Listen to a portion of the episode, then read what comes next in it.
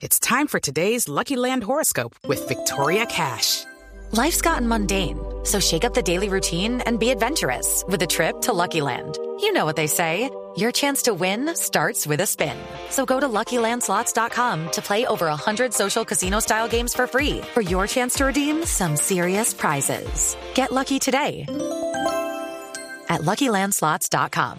Available to players in the U.S., excluding Washington and Michigan. No purchase necessary. VGW Group. Void or prohibited by law. 18 plus. Terms and conditions apply. Por algo será.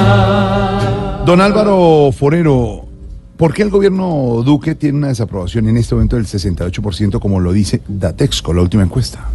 El hecho de que la aprobación del presidente en, lo, en su imagen sea del 28% y de su manejo del país sea 22% y que el manejo de la economía solo tenga el respaldo del 17%, pues muestra que el presidente tiene problemas en su imagen, pero sobre todo la gente lo está castigando por las medidas que ha tomado y obviamente por el tema de la reforma tributaria. Ahí no hay duda.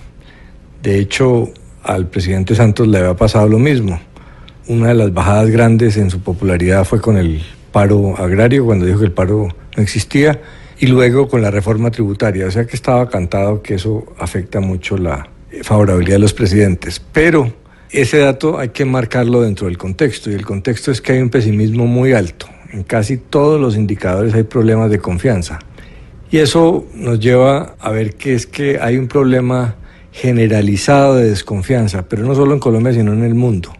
Toda una serie de situaciones están resquebrajando la credibilidad de los partidos políticos y de los gobernantes.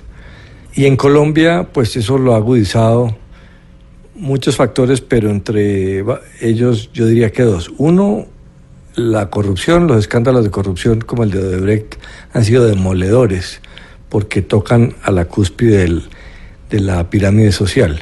Y el populismo con que se manejó el proceso de paz, la oposición al gobierno anterior creyó que generar zozobra, pesimismo, era legítimo políticamente que cuando ellos llegaran al poder eso se iba a desvanecer y no fue así, porque el país eh, perdió confianza en las instituciones, en los partidos, eh, y están siendo víctimas ahora de ese problema.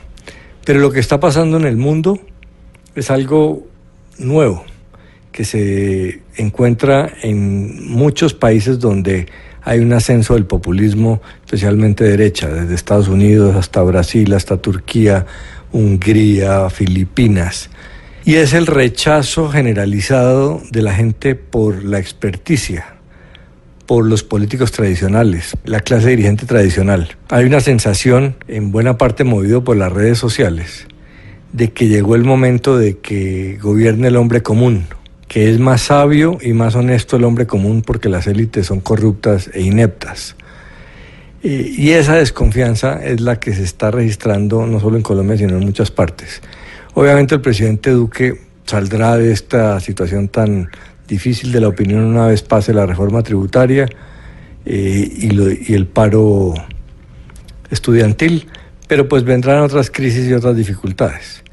Pero el marco general es uno de una desconfianza muy grande y el gran reto del presidente es generar confianza en él personalmente, porque va a ser difícil en las instituciones y en los partidos en el corto plazo. Y si don Alvarito lo dice, por, algo será. El problema no es solo de Duque con esta gestión que va hacia el rincón, pues sabemos que hasta en su guitarra tiene imperfección en afinación. Se analizan los indicadores, es un borojón que nada paró. Si ya Duque ve su despeluque, por algo será, por algo será, por algo será, por algo será. Si en imagen no da el porcentaje, por algo será.